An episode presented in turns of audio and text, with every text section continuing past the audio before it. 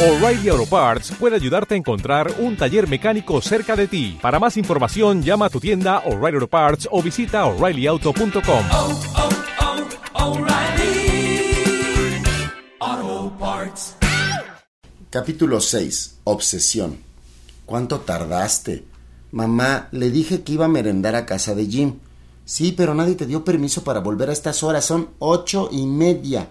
Estaba preocupadísima. Pensé que te mataron o te secuestró el hombre del costal. ¿Qué porquerías habrás comido? Vete a saber quiénes serán los padres de tu amiguito. ¿Es ese mismo con el que vas al cine? Sí, su papá es muy importante, trabaja en el gobierno. ¿En el gobierno? ¿Y vive en ese mugroso edificio?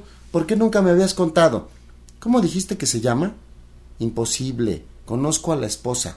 Es íntima amiga de tu tía Elena. No tienen hijos. Es una tragedia en medio de tanto poder y tanta riqueza. Te están tomando el pelo, Carlitos. Quién sabe con qué fines, pero te están tomando el pelo. Voy a pedirle a tu profesor que desenrede tanto misterio. No, por favor, se lo suplico. No le diga nada a Mondragón. ¿Qué pensaría la mamá de Jim si se enterase? La señora fue muy buena conmigo. Ahora sí, solo eso me faltaba. ¿Qué secreto te traes? Di la verdad, no fuiste a casa del tal Jim. Finalmente convencí a mi madre. De todos modos, le quedó la sospecha de que algo extraño había ocurrido. Pasé un fin de semana muy triste.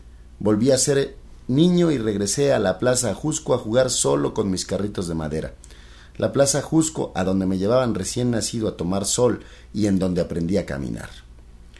Sus casas porfirianas, algunas ya demolidas para construir edificios horribles, su fuente en forma de trébol llena de insectos que se deslizaban sobre el agua. Y entre el parque y mi casa vivía doña Sara P. de Madero.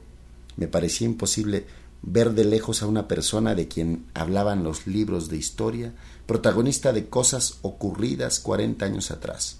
La viejecita frágil, dignísima, siempre de luto por su marido asesinado. Jugaba en la plaza Jusco y una parte de mí razonaba.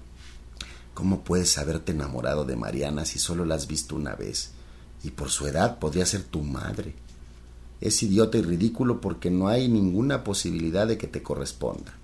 Pero otra parte, la más fuerte, no escuchaba razones, solo repetía su nombre como si el pronunciarlo fuera a acercarla. El lunes resultó peor. Jim dijo Le caíste muy bien a Mariana. Le gusta que seamos amigos. Pensé, entonces me registra, se fijó en mí, se dio cuenta, un poco, cuando menos un poco, de en qué forma me ha impresionado. Durante semanas y semanas preguntaba por ella con cualquier pretexto para que Jim no se extrañase. Trataba de camuflar mi interés y al mismo tiempo sacarle información sobre Mariana. Jim nunca me dijo nada que yo no supiera. Al parecer ignoraba su propia historia. No me imagino cómo podían saberla los demás. Una y otra vez le rogaba que me llevara a su casa para ver los juguetes, los libros ilustrados, los cómics.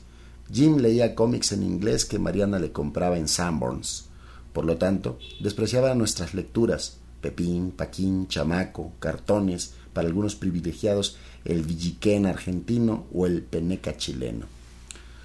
Como siempre nos dejaban mucha tarea, solo podía ir los viernes a casa de Jim. A esa hora Mariana se hallaba en el salón de belleza arreglándose para salir de noche con el señor. Volví a las ocho y media o nueve y jamás pude quedarme a esperarla. En el refrigerador estaba lista la merienda, ensalada de pollo, coleslaw, carnes frías, pay de manzana. Una vez, al abrir Jim Closet, cayó una foto de Mariana a los seis meses, desnuda sobre una piel de tigre. Sentí una gran ternura al pensar en lo que por obvio nunca se piensa. Mariana también fue niña, también tuvo mi edad, también sería una mujer como mi madre y después una anciana como mi abuela, pero en aquel entonces era la más hermosa del mundo y yo pensaba en ella en todo momento. Mariana se había convertido en mi obsesión. Por alto esté el cielo en el mundo, por hondo que sea el mar profundo.